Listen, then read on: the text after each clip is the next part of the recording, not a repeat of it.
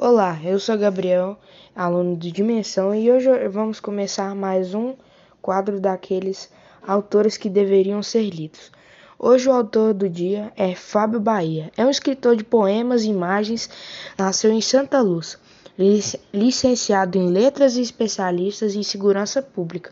Já foi premiado em concursos literatos, literários, publicado em antologia, sites e revistas no Brasil e na Espanha. É. Ele nasceu em 7 de agosto de 1976. Ele é um escritor, poeta e educador brasileiro.